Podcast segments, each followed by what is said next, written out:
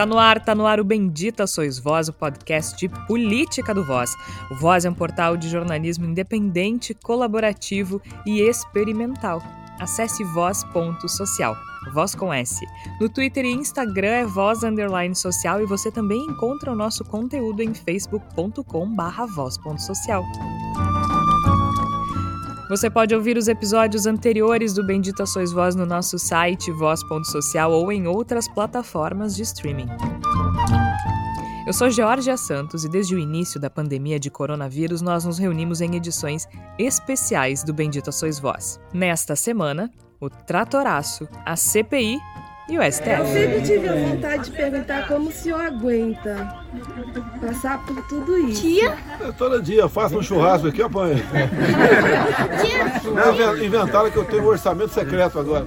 Reportagem do jornal Estado de São Paulo revelou um esquema montado pelo governo para conquistar apoio por meio de um orçamento secreto. No ano passado, o governo federal de Jair Bolsonaro destinou 3 bilhões de reais em emendas para parlamentares do Centrão.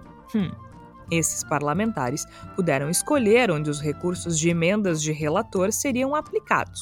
E foram aplicados, inclusive, na compra de tratores superfaturados. O caso foi apelidado de Tratoraço e tá bombando de meme nas redes sociais. Eu tenho um reservatório de leite condensado ali, 3 milhões de latas escondidas ali. Mas você pode ver. Esse é sinal que eles não têm o que falar. Jair Bolsonaro, obviamente, reagiu xingando jornalistas. Por isso, a gente resolveu fazer um bingo de respostas prontas do presidente. Super criativo. O orçamento foi aprovado, discutido, meses. Agora apareceu 3 bilhões. É só os canalhas do estado de São Paulo para escrever isso. Na carreata só passava o senhor sem máscara. Aí a reportagem dava isso. Mas, como desgraça pouca é bobagem, em depoimento à CPI da Covid, o diretor-presidente da Anvisa, Antônio Barra Torres, confirmou que houve sim uma tentativa do governo federal de alterar a bula da cloroquina, conforme havia alertado o ex-ministro Luiz Henrique Mandetta. E confirmo de minha memória que estávamos lá o general Braga Neto, ministro-chefe da Casa Civil, ministro Mandetta, evidentemente, eu, a doutora Nízia Maguchi, havia um médico sentado ao lado dela, não me recordo o nome. Esse documento foi comentado pela doutora Nízia Maguchi, o que provocou uma reação, eu confesso até um pouco é, deseducada ou deselegante minha. A minha reação foi muito imediata é, de dizer que aquilo não poderia ser. E como se não bastasse, a Polícia Federal pediu ao Supremo Tribunal Federal a abertura de inquérito para investigar suspeita de pagamentos ao ministro Dias Toffoli por venda de decisões. O pedido tem como base o acordo de colaboração premiada de Sérgio Cabral. Sabe-se que Sérgio Cabral não é lá muito confiável, mas é motivo para barulho. E fica com a gente que ainda tem o jornalista colombiano Daniel Guarim, que vai explicar alguns paralelos entre Brasil e Colômbia nessa crise decorrente da pandemia. Ufa, haja fôlego para falar sobre tanta coisa numa semana nessa novela interminável. É brasileira, mas podia ser mexicana tranquilamente, né? Porque é muita coisa acontecendo, muita reviravolta. Haja fôlego. Por isso eu vou conversar com os meus colegas Flávia Cunha, Igor Natush e Tércio Sacol. Flávia Cunha, seja bem-vinda a mais este capítulo desta novela brasileira interminável. Seja bem-vinda. Pois é, é uma novela, Georgia, que eu acho que realmente se assemelha mais aos roteiros mexicanos, porque a gente sabe muito bem quem é o vilão, só que o vilão ele insiste em se travestir para o público, né? Eu acho que isso é bem interessante da gente fazer realmente esse paralelo. Mas eu vou citar aqui nessa abertura aqui uma frase que eu gostei muito do depoimento do Barra Torres na CPI da pandemia, que ele fala que misturar política e vacina não é adequado mas realmente é o que mais tem se feito, né? Não só misturar política com vacina, né, que não é adequado, misturar política com cloroquina no meio de uma pandemia é adequado? Não é, né?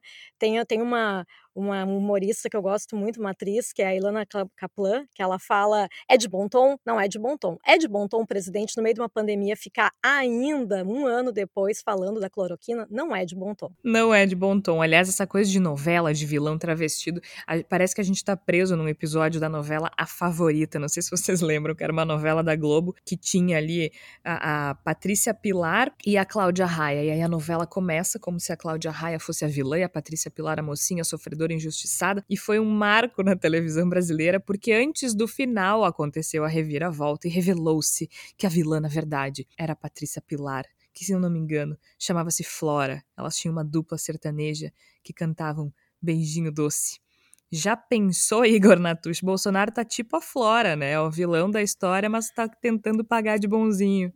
Com certeza. Jorge, Flávia, Tércio, ouvintes do Bendita Sois Vós. É uma semana cheia de desdobramentos complicados para, para a presidência da República.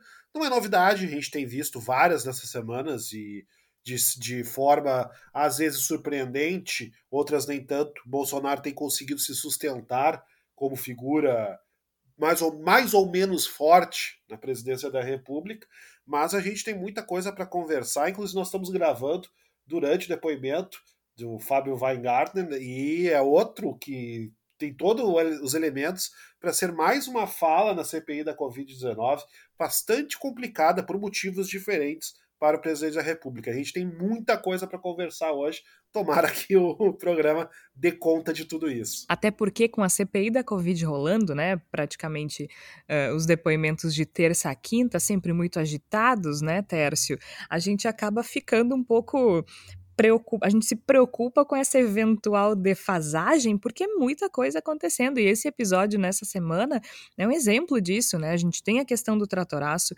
tem a CPI acontecendo com novos depoimentos. A gente sequer, sequer falou do depoimento do Queiroga da semana passada, então teve o do Queiroga, que é o atual ministro da Saúde, o do presidente da Anvisa, Antônio Barra Torres, o Fábio Weingarten, ainda esperando o, o ministro que o senador Otto Alencar, do PSD da Bahia, disse muito bem, né? Um ministro de triste memória, Ernesto alguma coisa, que ainda deve dar o depoimento à CPI da Covid nesta semana. Então é muita coisa acontecendo nesse país, né, Tércio Sacol? Seja bem-vindo. É muita coisa, Georgia. Obrigado e uh, um olá especial para nossos ouvintes, para o Igor, para a Flávia também a sensação, como já destacou algumas reportagens, é que nessa sobrecarga informacional, muitas vezes a gente não tem tempo para processar e a gente absorve.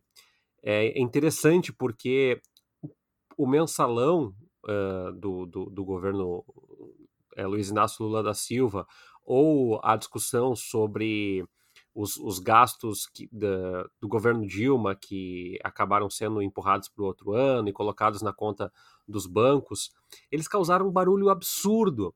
E esse tratoraço, que para mim é, um, é, muito grave, porque significa que o governo não apenas é, abriu uma margem de negociação e de corrupção, as pessoas estão com medo de falar corrupção porque está tá cumprindo protocolos legais, mas veja, é completamente antiético e imoral quando a gente fala de um tratoraço, por exemplo, é, pensar que há pessoas passando fome, o Brasil está com um flagelo absurdo de fome e de insegurança alimentar e que nós estamos eh, distribuindo 3 bilhões para tratores superfaturados, entre outras coisas, com planilhas identificando quem é o amiguinho que tem mais estrelinhas. É, é cômico e é trágico ao mesmo tempo. Eu não sei, Georgia, e diante das pesquisas Atlas, ideia Big Data, eh, que o Bolsonaro volta a crescer, o que, o que, que mais é possível fazer? O que mais está ao alcance fazer? Qual é a tragédia? Não são 430 mil mortes que, que sensibilizam as pessoas, não é corrupção, não é ameaça de violência. O que é capaz de mobilizar o Brasil para tirar o presidente mais sem escrúpulos que habitou uh, uh, o país desde a, a redemocratização? Talvez desde antes. Talvez desde antes. Então, assim, eu não consigo compreender, e, e isso para mim causa uma, uma revolta, uma angústia e uma tristeza. Ao mesmo tempo, Georgia, também, é, falando do depoimento lá do Daniel Guarim no final, a gente tem é, um paralelo em vários outros locais do mundo, né? A Índia com uma nova variante, um presidente também populista, os problemas de ordem econômica e a América Latina em polvorosa. Então, a situação é que se a gente não para para falar nisso, parece que é mais, é, né, mais um crime de responsabilidade fiscal, que nem diz o meme. Mas a gente precisa falar com calma, com parcimônia, com paciência e rememorar esse assunto toda semana, sim, porque a gente não tem como naturalizar. Daqui a 40, 50 anos, alguém vai falar: nossa, imagina que no Brasil morreram quase 500 mil pessoas por causa de uma doença. E as pessoas dizendo: nossa, mas era. É, as pessoas não, não, não sabiam lavar as mãos, as pessoas não sabiam usar máscara. É, mais ou menos isso. Tem que falar sim, até porque quando a gente pensa, né? Eu, eu, comparei o Bolsonaro à Flora, mas na verdade foi revelado que a Flora era a vilã da novela lá pela metade da trama. A gente sabe que Bolsonaro é o vilão desde o início dessa novela, né? Antes de a novela começar, a gente já sabia quem seria o vilão dessa história. Então, talvez eu não tenha sido muito adequada no, no exemplo, como bem disse o Tércio. Eu acho que a gente precisa lembrar da responsabilidade do Bolsonaro sobre tudo o que está acontecendo. E, inclusive, eu estava a gente falando de CPI, né? Tudo acontecendo ao mesmo tempo. O Fábio Weingarten, que era o secretário de comunicação do governo Bolsonaro dizendo que não sabe medir o impacto da fala do presidente, das falas do presidente Bolsonaro na pandemia. Lamento, porque ele era o secretário de comunicação, então se ele não sabe medir o impacto das falas do presidente, ele era absolutamente incompetente, e não tem o que fazer na secretaria de comunicação. A gente sabe né? medir. Se precisar, Eu ia dizer, a de gente, ajuda, a gente sabe se medir. ele Exatamente o que eu ia dizer, Tércio. Se ele não sabe medir, nós sabemos. E a gente está aqui fazendo isso agora, fazendo isso hoje, fazendo isso todas as semanas, né? Agora, vamos começar por esse tratoraço aí, só para a gente é, esclarecer para os nossos ouvintes exatamente o que está acontecendo, porque a gente falou na abertura desse orçamento secreto, né, de 3 bilhões uh, de reais, e tem alguma, algumas. Um, dificuldades aí que é o seguinte, alguém fala assim, ó, uma das coisas que o Bolsonaro falou se defendendo, e aí em seguida a gente vai falar daquele bingo que eu disse, é que o orçamento foi aprovado, discutido por meses, né? Então, vamos começar por aí, só para explicar o que está acontecendo. Embora o orçamento seja votado anualmente pelo Congresso, a operação, digamos assim, montada por Jair Bolsonaro para aumentar a base de apoio no Congresso, no Legislativo, foi sigilosa, né? Então, assim, obviamente que o, que o orçamento é aprovado e é por isso que a gente está falando de orçamento secreto. É por isso que a gente está falando de um tratoraço, a gente já vai explicar por que, que se chama tratoraço. É por isso que a gente está falando de corrupção. O jornal Estado de São Paulo, Estadão, revelou que a distribuição dos valores ela foi negociada em gabinetes do Planalto por meio de ofícios para indicar a aplicação do dinheiro, né? Em alguns casos, sem registro por escrito. Então, os deputados ditaram para os ministros para onde enviar os recursos, o que comprar e, inclusive, o preço que deveria ser pago. Na votação do orçamento, o Congresso indica o volume de recursos que é destinado aos ministérios por meio de emendas. Então, no caso do orçamento secreto, esse dinheiro ele foi previsto de uma nova forma, a famigerada RP9, que é uma emenda de relator foi criada em 2020. Nessa modalidade RP9, os nomes dos parlamentares eles não aparecem. Então, só para só explicar, assim, a gente está falando realmente de um orçamento secreto, né? Como se é a mesma lógica de um é a mesma lógica de um caixa 2, não é a mesma coisa, mas é, mas é a mesma lógica. Então, esse caso ele vai ser alvo agora de investigação do Ministério Público, do Tribunal de Contas da União, e já se fala, inclusive, de uma CPI do tratoraço. Agora, por que, que a gente fala de tratoraço? De onde é que surgiu o trator nessa história? Acontece que esses parlamentares que podiam escolher onde mandar os recursos, né, das emendas do relator, eles diziam o que comprar e o preço. E, gente rolou uma obsessão por trator que vocês não imaginam, vocês não fazem ideia da quantidade de lugares que estava na necessidade de um trator. É aí que entra o tratoraço, né? Então, muitos tratores superfaturados nessa indicação de recurso. Então, a gente tem esse orçamento secreto, não está no, no orçamento votado pelo Congresso, né? Os parlamentares ditam para os ministros para onde enviar os recursos, o que comprar com esses recursos e o preço dessas coisas. Esse é o tratoraço. É um pouquinho confuso, né? Porque aí a gente está falando de orçamento, de lei orçamentária, onde é que vai o quê, o que, que pode, o que, que não pode, mas é basicamente isso: um orçamento secreto enviado por meio de um recurso, uh, de um dispositivo criado em 2020 chamado RP9, que contraria leis orçamentárias, inclusive, em que os deputados falam para o governo federal o que comprar e quanto custa. E foi então o Festival do Trator, Tércio Sacol. Não, e, e aí é importante deixar claro qual é a ideia da emenda parlamentar, que o, parla o parlamentar ele tem um limite orçamentário, um limite da disposição do orçamento para que ele veicule para o seu hospital, para a escola, para a estrada, sei lá o que, que é a base eleitoral dele e também o interesse social, daqui a pouco, não vamos desprezar isso. Qual é o problema disso, Jorge? O problema é que, primeiro, o orçamento, é, em vez da emenda parlamentar, está vindo antes, antes da emenda. Ou seja, assim, já coloca no teu orçamento uma disposição para o meu trator. Um trator superfaturado. Então, ele custa três, quatro vezes o que ele deveria custar originalmente. E um outro contexto que eu acho que é muito importante colocar é que o governo não distribuiu para todos os parlamentares. Ele distribuiu de acordo com a, o lastro de apoio que se dava. Perfeito, isso é importante, né? Foi para parlamentares do Centrão, né? A gente não tem isso. aí nesse orçamento secreto.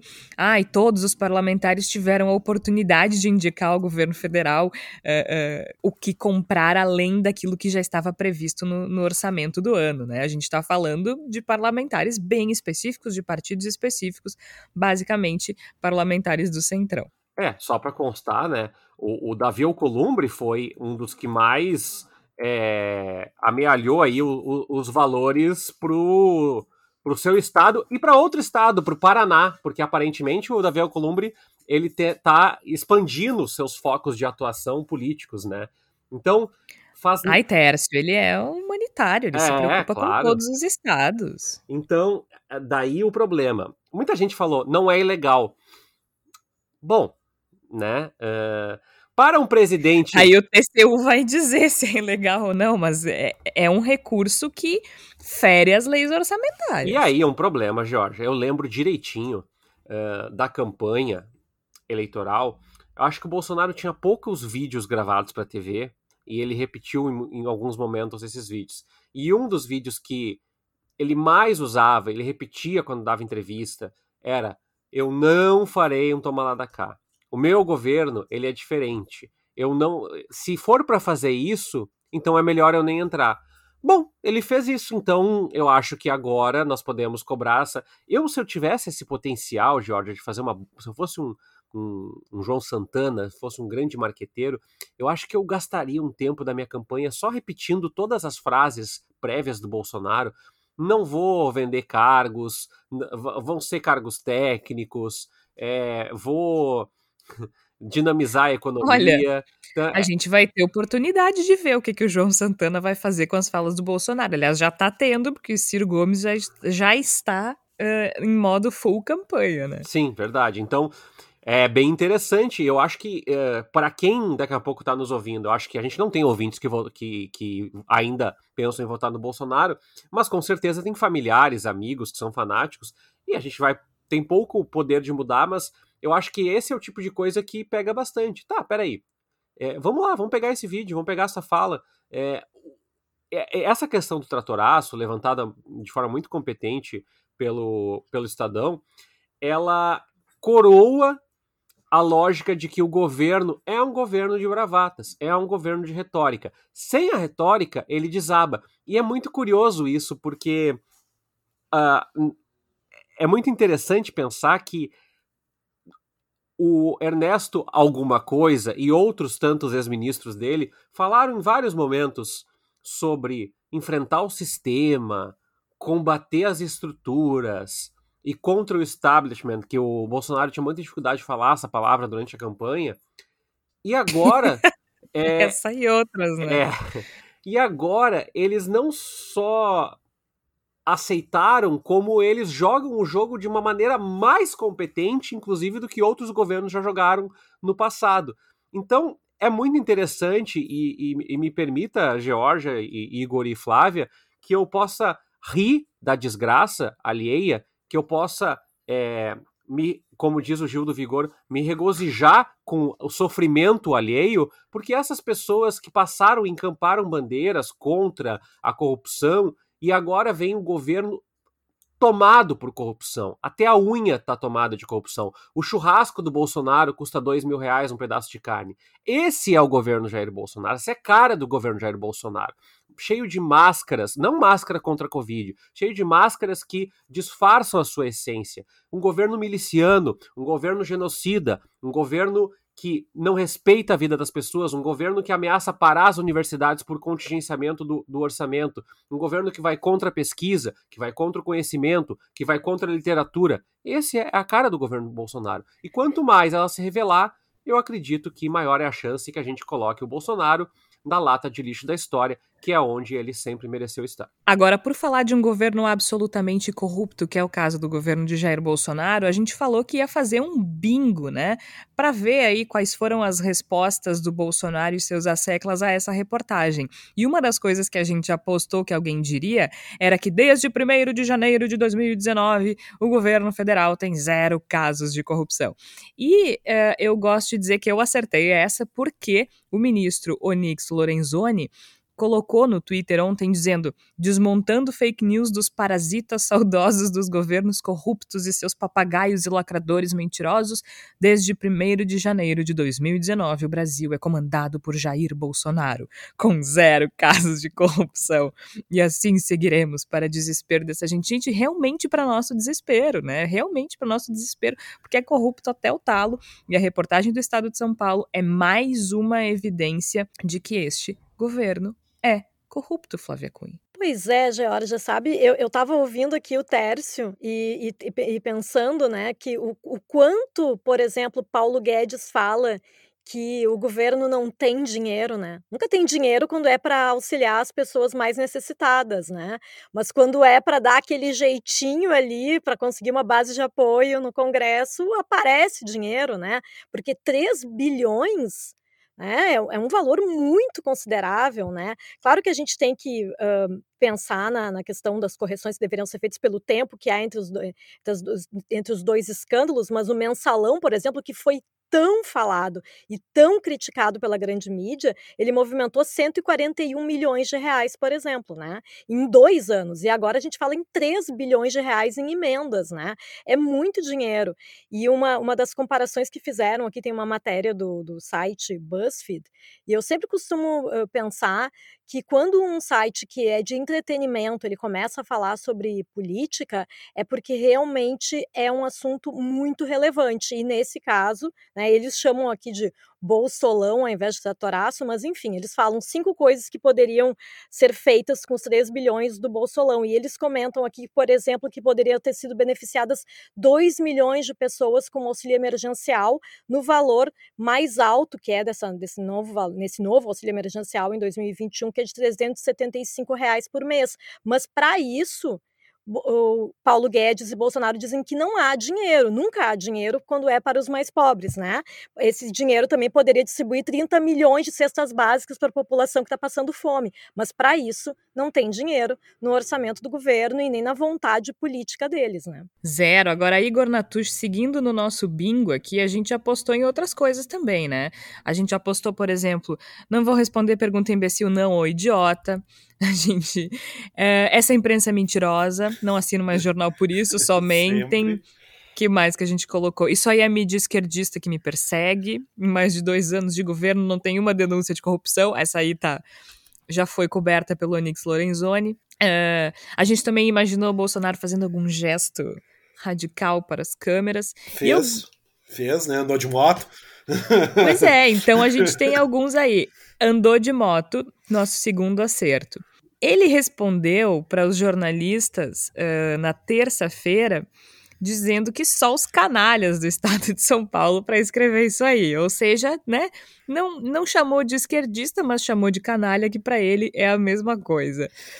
Obviamente, a, a, a reação do Bolsonaro seria xingar a imprensa. E uma das coisas que a gente disse é que isso é coisa de imprensa mentirosa, eu não assino mais jornal por isso, só mentem. Ele disse que era invenção da imprensa. Uh, se fosse um bingo de verdade, a gente ganharia no mínimo um anjinho de gesso, não é mesmo? Doado pela avó da esquina, pelo armazém da esquina. um anjinho de gesso bem bonito para enfeitar, para enfeitar a sala. Agora, Igor, uma das coisas que o, que o Bolsonaro falou, e aí vindo nesse gancho do Tércio e da Flávia e mesmo do nosso bingo, ele disse: no meu governo é zero corrupção. Zero. Agora. E aí que eu chamo atenção para isso. Agora, se alguém na ponta da linha comprou algo superfaturado, eu não tenho essa responsabilidade. Como foge da responsabilidade? Nada, ele é presidente da República, Igor Natush, mas nada é responsabilidade dele. Ele é uma vítima da presidência da República, né? Ele é um pobre coitado que paga, que tem esse sofrimento indizível de ser presidente da República e que é vitimado por todas as coisas que acontecem. Né? Se depender do discurso de Jair Bolsonaro, ele simplesmente não tem responsabilidade nenhuma. E eu acredito que, no fundo, ele é bastante sincero nessa colocação, até certo ponto. Eu acredito que ele realmente acreditava, e talvez ainda acredite, que ser uh, presidente da República é uma espécie de reino encantado, no qual se pode fazer diversões radicais todo final de semana, no qual se pode fazer churrasco com picanha que custa milhares de reais, no qual se pode desviar dinheiro para os amiguinhos sem nenhum tipo de consequência. Eu acredito que ele realmente pense no fundo do, do âmago do seu ser, que ser presidente da República é uma espécie de grande prêmio no jogo de videogame da vida, no qual a gente apenas fica usufruindo do, do, do bônus de estar cheio de moedinhas douradas ou de anéis mágicos. Me parece que é mais ou menos isso, dessa forma que Jair Bolsonaro idealizava o cargo de presidente da República, como se fosse a conquista suprema de uma carreira política, no sentido de estar com tudo à mão e se tornar uma espécie de faraó egípcio do que é eternamente servido, sem ter nenhum tipo de responsabilidade quanto a isso. E ele é uma figura que, diante de qualquer tipo de responsabilidade, foge de uma maneira que talvez uh, pessoas especializadas em estudar a mente humana pudessem explicar melhor do que eu, porque ele foge do trabalho, a gente já sabe, e acho que esse é um dos pontos fundamentais da figura de Jair Bolsonaro, o fato de que ele é um vagabundo, por definição, é um vadio, ele é uma pessoa que foge de qualquer tipo de de fala que seja enfática, que possa ser cobrada a respeito disso. Ele é uma figura que considera que a única verdade que existe é o que está sendo dito no presente, ou seja, tudo que ele disse no, no passado não traz responsabilidade nenhuma, interessa o que ele está dizendo agora, e nós é que somos idiotas de cobrá-lo a respeito de coisas que ele disse no passado. Ele é uma figura que foge completamente dessas responsabilidades, e eu acho que é muito por isso que a CPI da Covid-19 seja tão incômoda para Jair Bolsonaro e para as pessoas que estão no seu círculo mais próximo, porque ela cria responsabilidades, ela força o governo Bolsonaro a responder questões, a ter que se posicionar de forma a esclarecer dúvidas que são lançadas. E essa posição é extremamente desconfortável para um governo que, ao seu modo, sempre deseja dominar a narrativa, sempre deseja ser a pessoa que pauta os demais. O governo deseja sempre ser o elemento que pauta discussões dos demais grupos, e não é o que está acontecendo. O governo federal está tendo que responder questões que estão sendo colocadas com muita clareza pela, pela CPI da Covid, por mais que a ala governista, que é minoria dentro da CPI, tente patifar o jogo sempre, o tempo todo, tem sido a principal função dos senadores governistas tentar patifar as discussões dentro da CPI. Não tem conseguido, não tem tido o efeito adequado, e a gente percebe muito claramente que, até pelos posicionamentos, por exemplo, do, do Queiroga na, na quinta-feira passada, que é um é muito especialmente desconfortável essa posição porque não há respostas. Boa parte das coisas que foram feitas pelo governo federal no tocante à pandemia, elas não foram feitas com base em nada que possa ser esclarecido, nada que possa ser respondido ou argumentado para outras pessoas.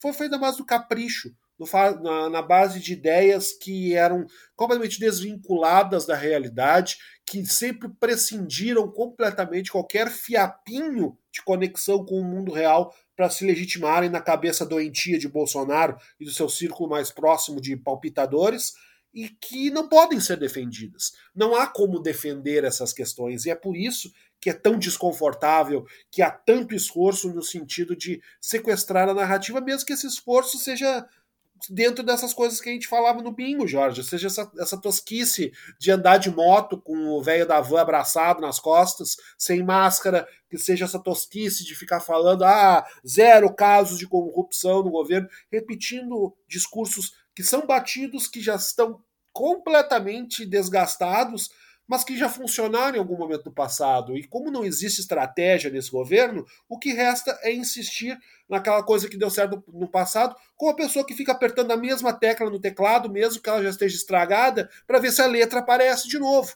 É isso que a gente tem visto o governo fazer, é assim que o governo se prepara para enfrentar os dramas da CPI da Covid, e a gente viu muito claramente isso, tanto no caso do Queiroga, que não tinha respostas para nada, a sua única resposta era ficar silencioso, desviar, dizer que não tinha como saber. Como, como opinar sobre determinadas coisas, jogar sua própria reputação como médico ou profissional de saúde no lixo em nome de não responder nada que era colocado pela CPI, tanto que possivelmente vai ter que ser convocado no novamente como que a gente está vendo hoje no depoimento do Fábio Weingartner, que é uma figura que simplesmente não tem o que dizer, né, e chega ao ponto de dizer coisas ridículas do tipo de não saber qual é o impacto da fala presidencial. Ele era o responsável pela comunicação do governo e não sabe qual é que era a, o impacto de uma fala presidencial. Ou seja, é, não tem argumento, não há como defender, e a gente vê esse espetáculo ridículo que, que a gente transforma em bingo, mas também rende uma série de memes, e para as pessoas que são capazes de fazer uma certa abstração, também rende algumas risadas meio constrangidas. Agora, o Pazuello, quando for é, conceder sua fala à CPI, é, é muito engraçado. O Pazuello é aquele aquele colega que, que faz um trabalho muito ruim, a gente sabe que ele é muito ruim nas apresentações, daí a gente fala assim, não, deixa, deixa que eu faço isso, eu falo aquilo e tu fala aquilo. Fica e aí, ali no cantinho. Isso, aí tu fica falo. ali no cantinho, ele só diz assim, Olá, nós vamos falar sobre o Rio Guaíba. Muito bem, eu, comigo estão aqui a Georgia, o Igor e a Flávia, eles vão começar a apresentação.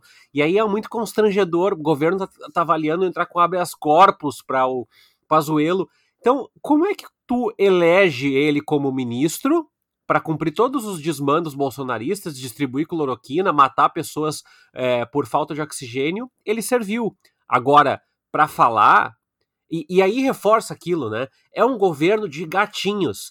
Porque se, ah, eu vou dar um golpe, e eu vou sair com a metralhadora, e eu vou fazer isso, faz. Faz. Só que não faz, né? Não tem como é, fazer. E, é, e é, também é... entrou no bingo essa, né, Tércio? Também tivemos no nosso bingo a ameaça de rompimento democrático, seu mandato é mandado. Também tivemos essa, essa bravata dentro do nosso bingo governamental. Eu, no início do governo, Bem estava muito preocupado com as bravatas, né? Ah, meu Deus, ele tá aparelhando de qualquer forma, mas é bravata. E toda vez que alguém chega e diz assim, ah, vocês vão ver, o governo vai fazer tal coisa, porque isso circula nos, nos grupos bolsonaristas, quem for investigar isso. Nos grupos está sempre se esperando o próximo passo, assim como se esperava que o Biden não fosse assumir a presidência. Primeiro era Esperem a eleição, a eleição sai. Não, esperem que vai ganhar na justiça, aí não ganha. Não, mas esperem que ele não vai assumir, aí ele assume. Não, mas esperem.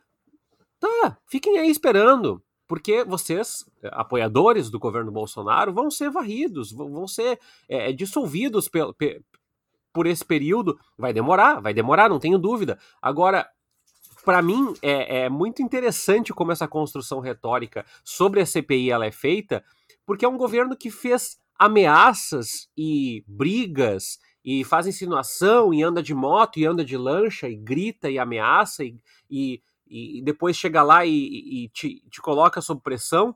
Mas aí quando tem alguém no cercadinho e diz assim, presidente, estou sem emprego, ou quando alguém faz uma manifestação, ou quando alguém questiona na CPI, é gatinho. Fica quietinho é constrangedor. Então, esse é um governo que é muito sintetizado, além da mentira, da dissimulação, do genocídio, pela covardia. É um governo covarde, é um governo que tem medo, é um governo que se esconde atrás dos militares, do Olavo de Carvalho, do conservadorismo que não é um conservadorismo na realidade, é, do fanatismo, porque ele não tem o que mostrar, ele não tem o que revelar. Ele é um governo que vai se esconder sempre atrás da retórica, porque não sobra mais nada. E eu tenho esperança que na campanha uh, PSDB, PDT, PT, todos os candidatos que concorrerem contra Jair Bolsonaro tenham oportunidade e tempo de desfazer um pouco dessa imagem, porque hoje ele tem a caneta na mão. E é uma caneta BIC para vender. Mas eu tenho certeza que, na realidade, o que, como ele assina é com churrascos de R$ 1.900, é com viagens faraônicas, é com férias que custam na casa dos milhões. Isso precisa ser exposto. Isso também é corrupção e é corrupção da maneira mais sórdida possível, quando o país passa fome e segue na casa de quase duas mil pessoas morrendo diariamente por causa do Covid. Esse é o ponto, né? A gente está vivendo uma tragédia. A gente está vivendo uma tragédia em que milhares de pessoas morrem todos os dias por uma doença para a qual já existe vacina e o presidente claramente não se importa, né? Se algumas pessoas é, entendem que é suficiente eventuais manifestações de pesar, eu só tenho a lamentar. Para mim, não é. Eu acho inadmissível um presidente passear de moto enquanto meio milhão de pessoas morreram por, por culpa da ineficiência dele, né? Por responsabilidade de um governo que não fez tudo que podia fazer para ajudar as pessoas, não fez tudo que podia fazer para salvar as pessoas, não fez tudo que podia fazer para prevenir a doença, para tratar a doença. Não fez.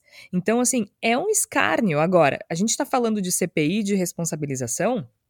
Me parece que mesmo no começo, mesmo que seja o início, a gente está na segunda semana da CPI, a gente já tem depoimentos importantes nesse sentido, de responsabilizar sim o governo federal pela dimensão da tragédia da pandemia do novo coronavírus no Brasil. Desde a semana passada, com os depoimentos dos ex-ministros da Saúde e do atual ministro da Saúde, que não falou absolutamente nada, o que para mim é revelador, né? Se, se ele se recusa a dizer a fazer, a emitir um juízo de valor, como ele mesmo disse, sobre a cloroquina, é porque ele sabe que não funciona. Né? Se ele tivesse convicção de que a cloroquina funciona, ele diria porque é exatamente o que o Bolsonaro espera que ele diga. Se ele não disse, é porque ele sabe que não funciona.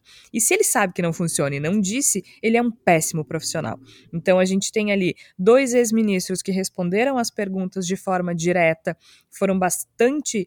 Uh, uh, foram depoimentos bastante esclarecedores, eu diria, inclusive com o depoimento do ex-ministro Mandetta indicando uma sugestão do governo federal de se alterar a bula de um medicamento. Depois nós temos o ministro Tais fazendo outros esclarecimentos, mas que ficou pouco tempo no cargo, mas deixando muito claro que não tinha autonomia uh, para seguir e que a questão da cloroquina foi determinante para a saída dele do ministério. Não temos ainda o depoimento do ex-ministro uh, Eduardo Pazuello, que foge, que nem o diabo foge da cruz. E tivemos o depoimento do atual ministro Marcelo Queiroga, que não disse absolutamente nada. Conseguiu defender o governo, mas também torrou a própria reputação.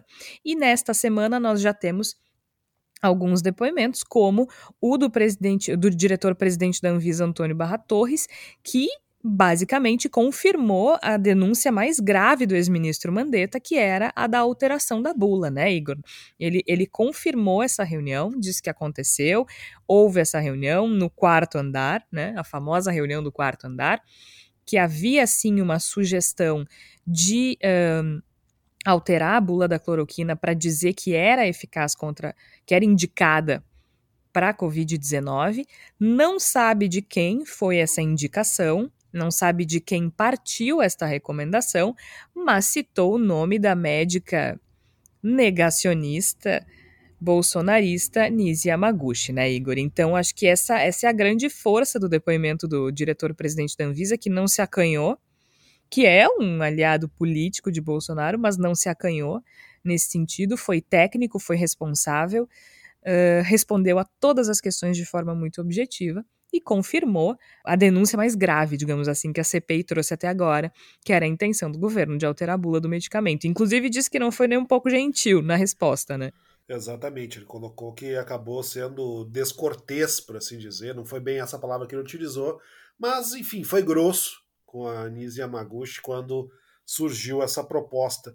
A fala do, do, do ministro Barra Torres, do, do diretor-presidente, melhor dizendo, Barra Torres, acabou sendo bastante bastante significativo, eu diria. Acho que trouxe vários elementos interessantes, além dessa comprovação bastante clara de que, de que havia um movimento no sentido de uma óbvia ilegalidade, que era mudar a bula de um medicamento apenas para incluir a, a, a, o tratamento contra a Covid-19 por capricho presidencial, sem nenhum tipo de base científica para isso. É importante lembrar que Barra Torres tem mandato, né? Ele vai até o final de 2024 como diretor-presidente da Anvisa, ou seja, ele não tem as, a, as conveniências, ou se a gente usar o termo mais técnico, não tem o rabo preso, não tem a, o servilismo, a subserviência que acaba tomando conta, por exemplo, do ministro Queiroga. Ele não é, ele não, ele não precisa ser um psicofanta, ele não precisa se arrastar no chão de, de, de da, na frente de Jair Bolsonaro para conseguir manter o seu cargo. Então, ele fez uma escolha que ficou bastante clara no decorrer do seu depoimento, de tomar uma via institucional, de preservar a instituição para a qual ele, ele trabalha, da qual ele é diretor-presidente, uma, uma visão uh, que nem é muito elaborada do ponto de vista estratégico, do ponto de vista de, de projeção de futuro, mas que, dado o nível subterrâneo, o nível rasteiro das pessoas que trabalham para o governo Jair Bolsonaro, acaba sendo uma quase, um, quase uma surpresa pelo fato de ser alguém que consegue pensar além dos, dos caprichos do seu chefe. Isso já chamou bastante atenção de maneira acentuada o simples fato dessa pessoa não ser um capacho do presidente da República, não ter se posicionado como um capacho do presidente da República. Eu achei muito significativo no, no começo do depoimento de hoje, da quarta-feira, quando estamos gravando, a fala do presidente da CPI, o senador Omar Aziz, quando confrontado por um dos, dos senadores, uma das senadoras, eu não me recordo no momento quem teria colocado essa questão, a respeito do depoimento de Eduardo Pazuello, que ele disse, bom, o ex-ministro Pazuello está andando por aí, a gente tem visto as imagens dele andando pelos lugares, ou seja, ele não está doente. E eu espero que dia 19 ele seja aqui para falar com a gente. Ou seja, já há uma, uma preparação por parte do Senado para a possibilidade de Pazuello, de fato, tentar usar vias legais para fugir do depoimento. E, isso, e esse caminho é um caminho que não tem como dar certo para o governo federal, né? Porque ou Pazuello dá o seu depoimento e vai ser comprometedor, possivelmente, não duvido, inclusive, melhor dizendo, que Pazuello saia algemado da CPI, porque ou ele vai ter que mentir, ele vai ter que dizer coisas que não são verdadeiras para poder se, se esquivar da responsabilidade óbvia, cristalina que ele tem na enorme quantidade de mortos no Brasil, ou ele não dá o depoimento e fica claro para todo mundo que ele está fugindo de dar o depoimento. Que há uma fuga em andamento, que o governo é incapaz de esclarecer as questões referentes à pandemia, o que é uma confissão ainda mais forte do que já foi a confissão no, na, nas tergiversações do ministro Queiroga.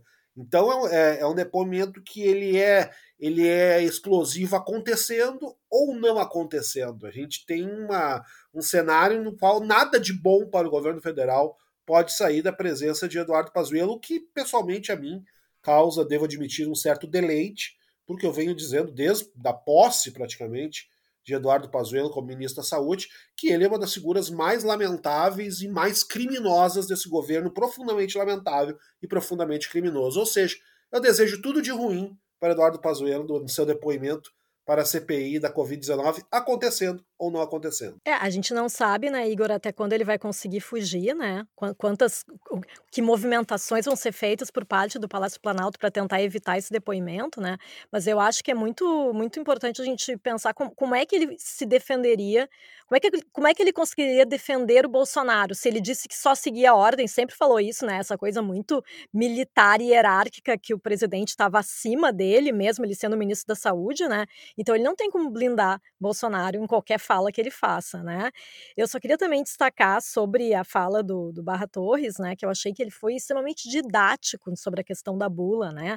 Explicando didaticamente mesmo que só quem pode mudar a bula de um medicamento registrado é a Anvisa mas que a solicitação tem que partir de quem tem o registro, ou seja, do laboratório, não é uma pessoa qualquer, seja uh, pessoa, uma pessoa física, seja ela qual cargo for, né, ocupe, que vai chegar lá e vai dizer, bah, vamos incluir aí esse essa, é, essa questão aqui na bula, vamos botar aí que, que dá certo para tal, tal doença, vamos lá, vamos lá.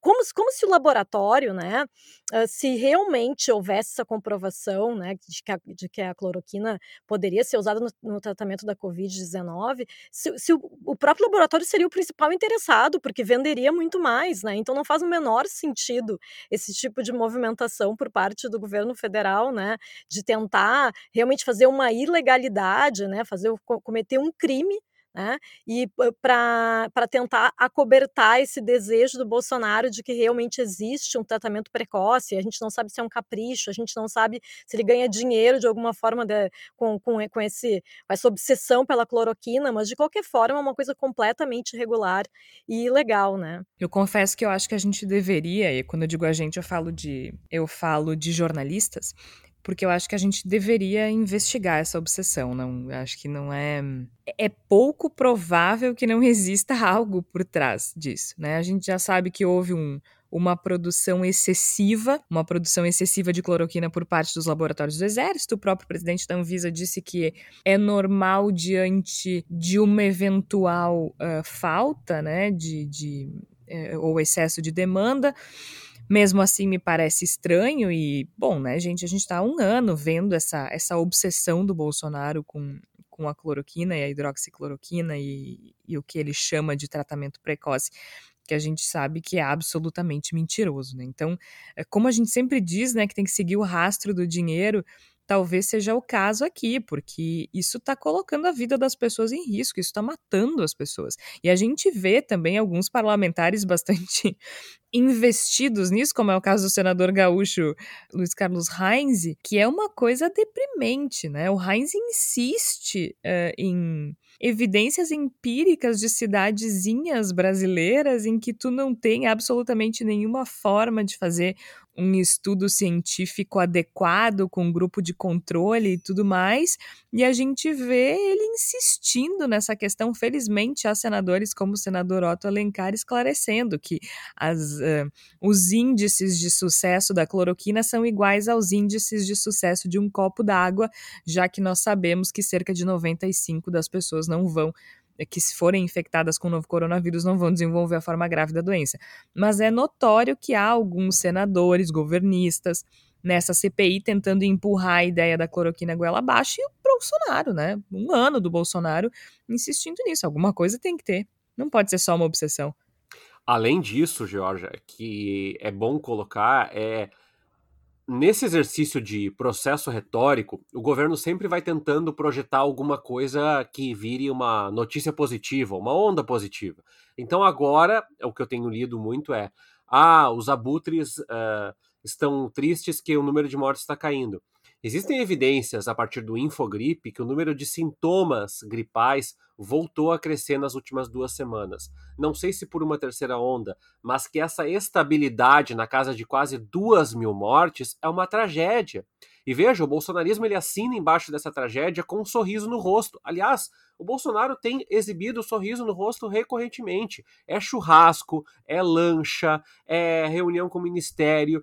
e, e, e todo esse grupo é, pretensamente liberal que respaldou Paulo Guedes com expectativa de privatizações e que agora ouve ele falando, desdenhando de empregadas domésticas, desdenhando da profissão uh, de porteiro, desdenhando do trabalho da universidade, eu espero que essas pessoas se conscientizem de que elas ajudaram a colocar o Brasil na situação onde ele está agora e que sim, é papel e responsabilidade votar com o mínimo de consciência, porque Geórgia, a UFRJ está ameaçando suspender as atividades em julho, se não houver dotação orçamentária para as despesas discricionárias, como conta de luz, Isso por é exemplo. Muito grave. Isso é muito Isso é grave muito... em todos os aspectos, porque eles desenvolvem pesquisa, porque é o futuro do Brasil que está ameaçado e principalmente porque sempre quem paga o, prazo, o, pra, o preço disso tudo é não sou eu. Eu tive redução do meu salário, tive. Estou tendo problemas financeiros, Sim, mas eu como. Eu pago o aluguel, a, a minha vida, ela continua transcorrendo. Agora tem gente passando fome. Tem gente não tendo dinheiro para pegar ônibus. Tem gente se submetendo a pegar trabalhos por 10, 15 reais por dia. Porque é o que sobrou, é o que esse governo constrangeu. E aí vem para discurso dizendo a recuperação econômica está chegando, com as privatizações e reformas vamos resolver. Isso é bravata. Isso é uma bravata que brinca com a vida das pessoas. E por isso que a CPI tem que continuar sangrando esse governo, para mostrar o que foi essa tragédia, já que o jornalismo sozinho, expondo diariamente, da meia-noite ao meio-dia, entrevistas, depois do meio-dia meia-noite, com outras entrevistas, e as pessoas dizem: ah, não acredito, não confio, a Terra é plana. Bom, nós temos que fazer uma forma disso chegar até as pessoas. É, e, e, essa tragédia ela está se configurando diariamente. E eu para minha infelicidade eu retomo minha fala lá do início a gente assimilou a gente aceitou a gente naturalizou a gente neutralizou entendeu? Que faz parte tudo bem morrer cinco irmãos de uma família com seis irmãos, como aconteceu essa semana. Tudo bem perder o pai e mãe, tudo bem perder pai e mãe e os filhos ficarem órfãos, tudo bem a gente perder avós, porque afinal de contas eles já iam morrer mesmo. Eu ouvi essa frase de algumas pessoas. Tudo bem porque não é papel do governo dar esmola. É sim, e não é esmola é um auxílio. O governo falha, o governo tem que contemplar. É justamente nesse momento, desculpa te interromper, Tércio, mas é que é justamente nesse momento em que o Estado tem que agir. Né? É justamente nessa hora que o Estado precisa entrar em ação. Se a gente está num momento de urgência, é, é, o mais liberal dos liberais vai defender isso, certo? Num momento de urgência, o Estado precisa agir para proteger os seus cidadãos. E não foi o que o governo Jair Bolsonaro fez. É simples. Agora, a gente tem uma questão política que está acontecendo aí, que é justamente um fuzuê, digamos assim, no STF, porque a Polícia Federal pediu ao STF a abertura de inquérito para investigar o ministro Dias Toffoli. Essa solicitação se baseia numa delação premiada do ex-governador do estado do Rio de Janeiro, Sérgio Cabral. Ele diz que o Toffoli recebeu 4 milhões em troca de favorecimento em processos sobre dois prefeitos do estado do Rio de Janeiro no Tribunal Superior Eleitoral, no TSE. Uh, eh, já que o Toffoli, enfim, atuou na Corte Eleitoral de 2012 a 2016. Igor Natush, talvez isso não dê em nada, mas no mínimo serve para fazer barulho com essa turma que quer, uh, quer fechar o Supremo Tribunal Federal, né? Eu acho que no mínimo para esse barulho serve. É verdade, Jorge. E é uma situação que nos faz pensar bastante sobre alguns aspectos dessa disputa que tem acontecido entre Supremo e governo federal. Uma das questões mais significativas nessa história toda, que ainda está muito nebulosa, ainda é difícil de compreender o que está acontecendo, é há quanto tempo que a Polícia Federal pensa em pedir ao STF essa abertura de investigação contra, contra Dias Toffoli, a abertura de inquérito. Porque se já faz algum tempo, isso pode dar novas matizes à, à postura que Dias Toffoli tem adotado na casa, que vinha sendo de alinhamento bastante claro e até de aparições públicas, né, de apoio público às medidas do governo Bolsonaro, das pessoas que estão no seu entorno. Então, são pontos que a gente precisa esclarecer para poder fazer uma leitura mais aprofundada a respeito de tudo que está acontecendo. Mas parece que, no fundo, né, se a gente for tentar resumir o pouco que se sabe até agora a respeito disso, né, parece que é realmente um esforço de fazer barulho, de criar mais um ruído e reforçar essa leitura que se trabalha com bastante força dentro do submundo bolsonarista, dos apoiadores de Bolsonaro, de que o STF é um antro de bandidos, de ladrões, de corruptos, de pessoas que carregam consigo toda a maldade do mundo e que só existem para tentar atrapalhar os caminhos do grande salvador da pátria, Jair Bolsonaro. Porque cola, acaba colando com bastante rapidez essa ideia de que Dias Toffoli é corrupto, porque aqui no Brasil, cada vez mais, continua valendo a máxima de que uma acusação é igual a uma condenação, se não for pior do que uma condenação. Então, a partir do momento que surge essa fala de que Dias Toffoli estaria sendo denunciado pelo Sérgio Cabral, pouco importa se as denúncias anteriores do Sérgio Cabral têm sido sistematicamente arquivadas. Pouco importa se a possibilidade de avanço dessa investigação autorizada pela STF seja muito pequena. Pouco importa se a gente está diante de todo um processo que possivelmente vai acabar em arquivamento. O que importa é que a Polícia Federal pediu para investigar Dias Toffoli. E isso já é um argumento muito forte, já é um elemento muito significativo e muito presente dentro dessa situação de desgaste do STF, de transformar o STF em um completo antagonista dentro dessa grande tara que existe dentro do bolsonarismo, de, de fechar o STF, de prender os 11 ministros e a partir daí poder criar um governo virtuoso que esteja desvinculado dessas mesquinharias institucionais que o impedem de criar um novo Brasil. Ou seja, no fim das contas, é algo bastante preocupante que precisa ser visto com bastante atenção, até para a gente compreender melhor quais são os desdobramentos disso que aconteceu. Até porque, Igor, é, claro, a gente não sabe exatamente a dimensão, mas uh, vamos aguardar cenas dos próximos episódios. Essa série é meio sem graça, porque ela dá umas reviravoltas que parecem muito forçado, né? Mas é. Essa série chamada Brasil. Mas fica a sensação sempre, é, é, é, importante lembrar isso, que o governo Bolsonaro ele não tem pudor nenhum de incinerar as pessoas quando elas precisam, ou de criar inimigos. Então, é, daqui a pouco a gente tem que ficar atento sempre a quais movimentos criam novos alvos para que o governo Bolsonaro saia de cena ou que seja menos exposto em praça pública. É um ministro, é um ex-ministro, é um político, é um governador, é um prefeito, é uma autoridade internacional. Sempre tem que ter um inimigo.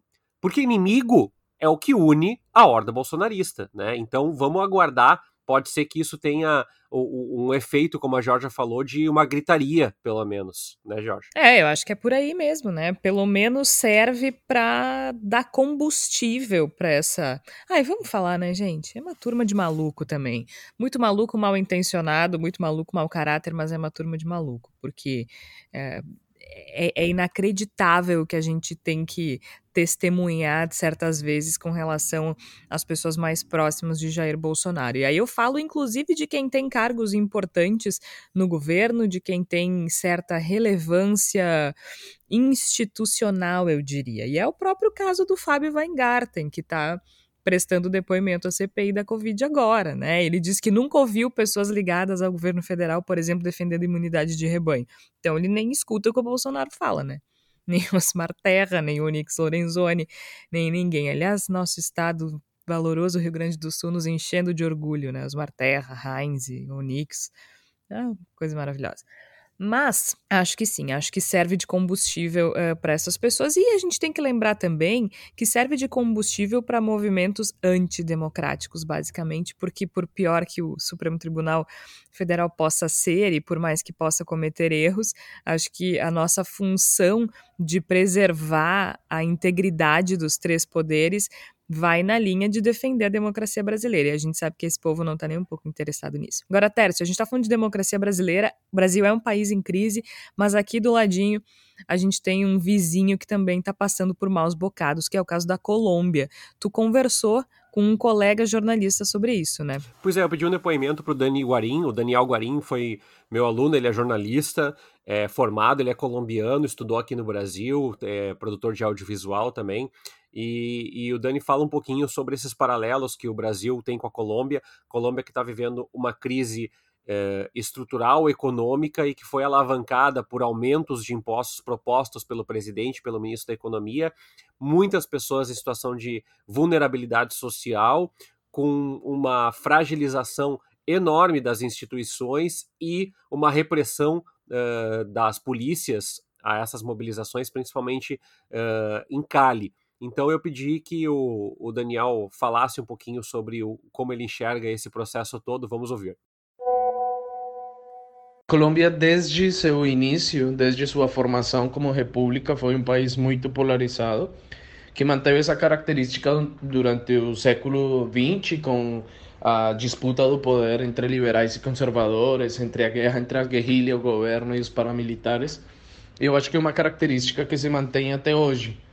No entanto, os meios de comunicação colombianos sempre eh, passaram uma narrativa antiterrorista e sempre ficou muito é, escondida essa violência policial, que não é de hoje, essa violência policial e militar é uma violência que vem há muitos anos atrás, desde os governos dos anos 90, dos anos 80, mas que hoje, com o fenômeno das redes sociais e uh, a oportunidade dos manifestantes uh, dar seus depoimentos e gravar os acontecimentos ao vivo do que está realmente acontecendo nas ruas, uh, faz com que se descentralize essa informação, né, que não só os meios de comunicação agora tem é, a palavra, senão acho que o mundo inteiro está vendo como é, a violência policial na Colômbia é realmente, de fato, uma,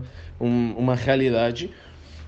E eu acho que isso acaba, não sei se deixando mais polarizado o país, ou talvez é, criando uma outra visão do que são as Forças Armadas na Colômbia eh, na sociedade, né? Então, eu acredito que para as eleições de 2022, um, o uribismo, né, que é uh, todas essas pessoas que estão uh, a favor do governo e contra, la, uh, contra os diálogos de paz com as guerrilhas e os movimentos sociais, eu acho que essa direita ela vai se enfraquecer um pouco por todos esses acontecimentos, porque eu acho que o, a pressão que os, as pessoas fora do país estamos fazendo é uma pressão é, que está sendo visibilizada pelo mundo inteiro, né? E que de alguma forma está afetando a opinião das pessoas na Colômbia.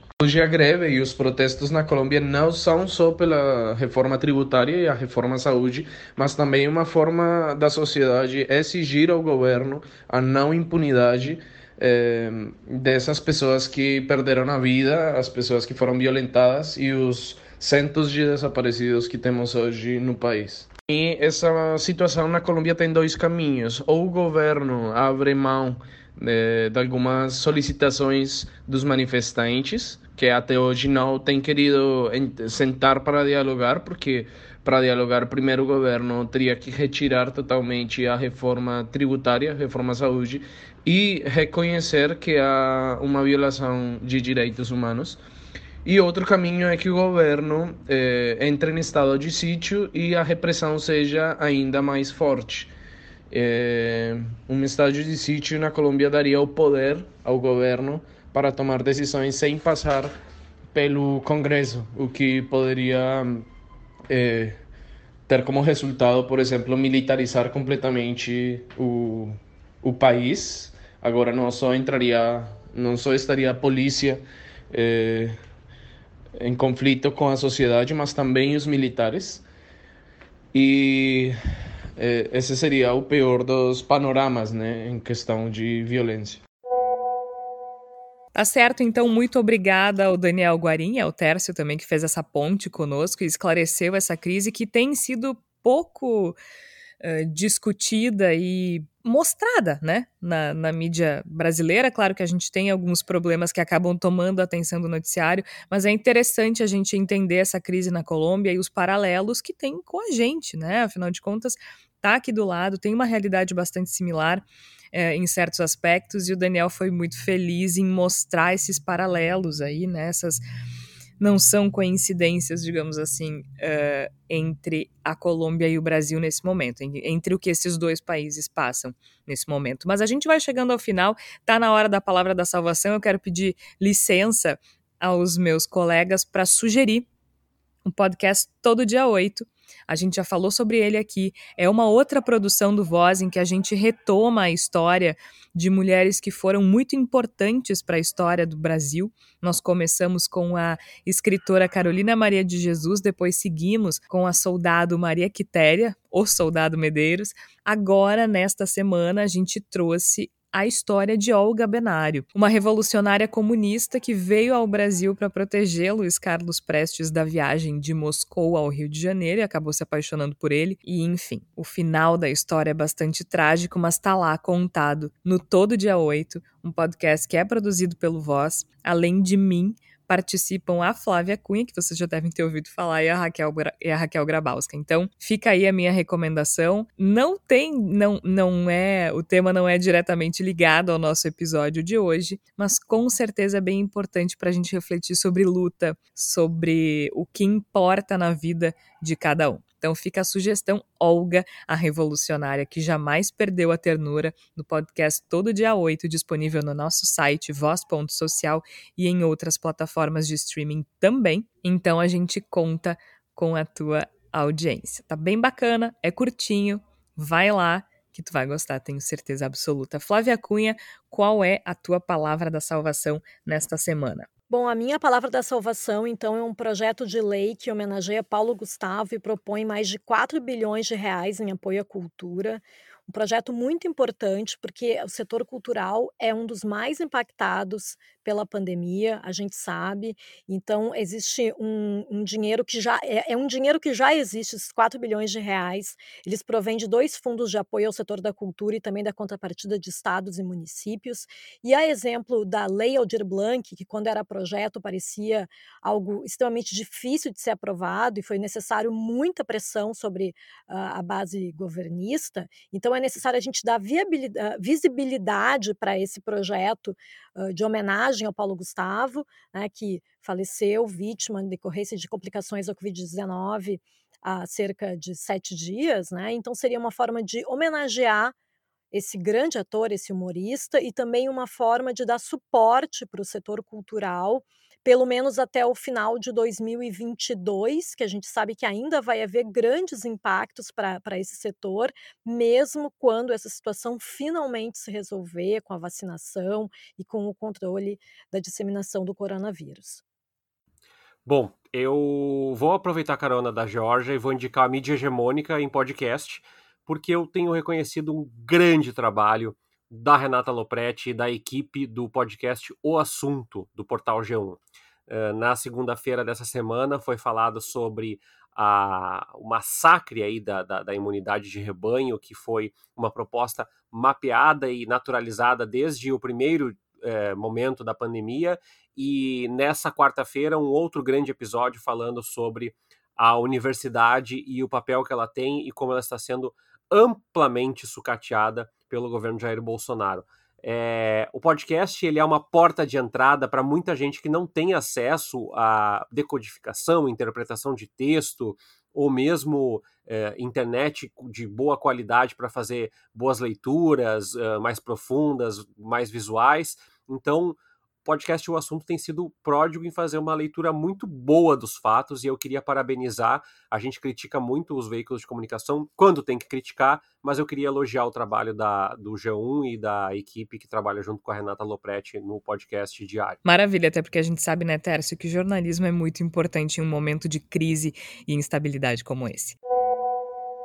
Pois então, Jorge ouvintes, o depoimento de Fábio Weingarten para a CPI da Covid-19 acabou sendo absolutamente incendiário, muito mais do que a gente talvez pudesse imaginar no início, a partir especialmente das mentiras sistemáticas contadas pelo ex-secretário de comunicação do governo federal durante seu depoimento. Ele foi flagrado repetidas vezes dizendo coisas que não cabiam de forma alguma com a realidade do que vinha acontecendo, com direito a revista Veja divulgando quase em tempo real áudios que mostravam que ele tinha de fato feito afirmações que dizia não ter feito a respeito do ministro Eduardo Pazuello e também uh, redes sociais fazendo investigações e demonstrando que no período de março de 2020, quando ele dizia que não estava trabalhando em decorrência de ter contraído a Covid-19, que ele falou inclusive em lives com um dos Bolsonaros, da família Bolsonaro,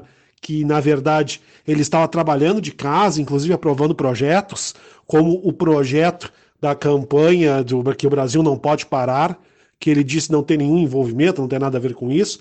Então ele foi flagrado repetidas vezes contando mentiras muito claras a respeito da sua participação no governo federal, ao ponto do relator Renan Calheiros falar abertamente que era necessário dar voz de prisão ao ex-secretário. E acabou, isso acabou não só, a, a, só não aconteceu isto porque houve uma movimentação por parte do presidente da mesa, Omar Aziz, no sentido de barrar de maneira clara esse tipo de gesto. Acho que o senador Aziz, metade faz um cálculo tático no sentido de fazer uma sinalização a Edesta Araújo e a Pazuello de que não vai radicalizar, não vai levar as coisas ao extremo, e também não quer ele mesmo parecer para a opinião pública como o cara que toma as decisões mais duras, mais violentas, por assim dizer, durante o decurso da CPI. E claramente a gente tem Renan Calheiros e Omar Aziz fazendo aquela tática do tira bom e tira mal, né? Enquanto o Renan Calheiros faz o serviço mais pesado, Omar Aziz dá aquela aliviadinha, faz aquele discurso: não, não, não, eu não vou fazer isso, não vim aqui para aprender, para prender um pai de família e acaba se criando toda essa situação. Mas, de qualquer maneira, o depoimento de Weingarten acabou sendo extremamente significativo, inclusive demonstrando que o governo ficou sentado durante dois meses num pedido por parte da, da Pfizer, uma oferta de vacinas da Pfizer, questões gravíssimas saindo desse depoimento, um depoimento que marca um dia realmente horroroso para a base governista. A gente vai ficando por aqui. Eu sou Jorge Santos. Participaram ainda Flávia Cunha, o Igor Natush e o Tércio Sacol. O Bendita Sois Voz é publicado sempre às quartas-feiras, às 5 horas da tarde. A trilha sonora original do episódio é do Gustavo Finkler. A gente volta na próxima semana. Até lá!